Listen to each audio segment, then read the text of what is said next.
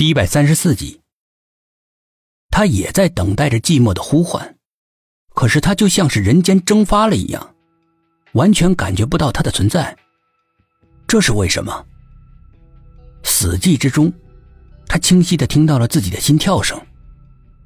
迟疑了片刻，他壮起胆，轻轻的呼唤道：“寂寞。”声音颤抖，在无尽的黑暗之中显得如此的慌乱。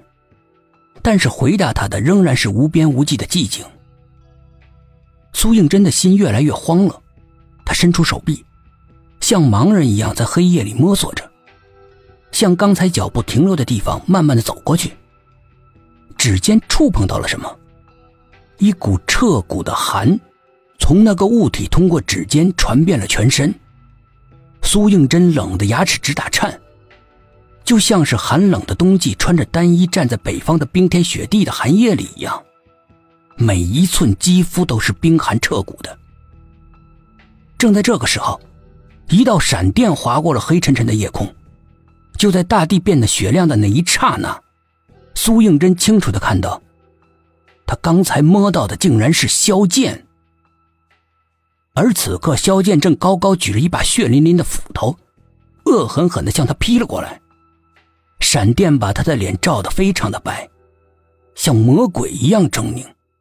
苏应真被这突如其来的状况吓得呆住了，他不会喊，也不会动，痴傻一样眼睁睁的看着那把斧头落了下来。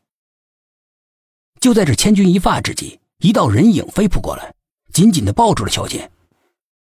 只是一瞬间，就像是停电了一样，天地之间突然又坠入了无边无际的黑暗之中。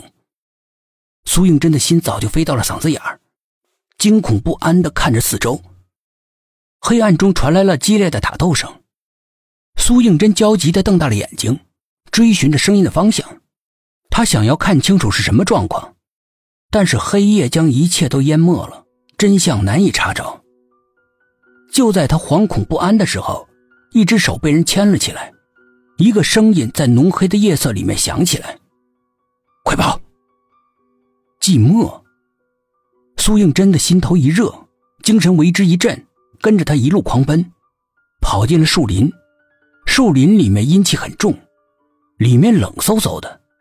苏应真奔跑的脚步渐渐的慢了下来。变得踌躇了起来。乌云不知道什么时候又悄悄的退到了天边，像个恶魔躲在暗处偷偷的狞笑。月亮弯弯的挂在天空上，清冷，但是很亮，亮的妖异。月光从密密匝匝的树林顶端突围进来，在地上洒下无数个千奇百怪的碎影。树林里面暗影重重，显得阴森诡异。苏应真忐忑不安的随着寂寞慢慢的往森林的深处走，就像是走一条不归路一样，让他心生疑惧。密不透风的树林，不知道从哪里刮来了一阵刺骨的寒风，一些光秃秃的树枝在寒风中瑟瑟发抖，树叶被风吹得沙沙的响，总是让苏应真感到莫名其妙的不安。他有个强烈的预感，有事儿要发生。他的脚步越来越迟疑，尽管寂寞连催了好几遍，但是他却置若罔闻，不停的回头，眼神飘忽不定，心里的不安越来越重，压在心头上，让他喘不过气来。怎么了？寂寞终于发现了他的异样。我总觉得有人在跟踪我们。寂寞一听，顿时变了脸色，他紧张莫名，回过头。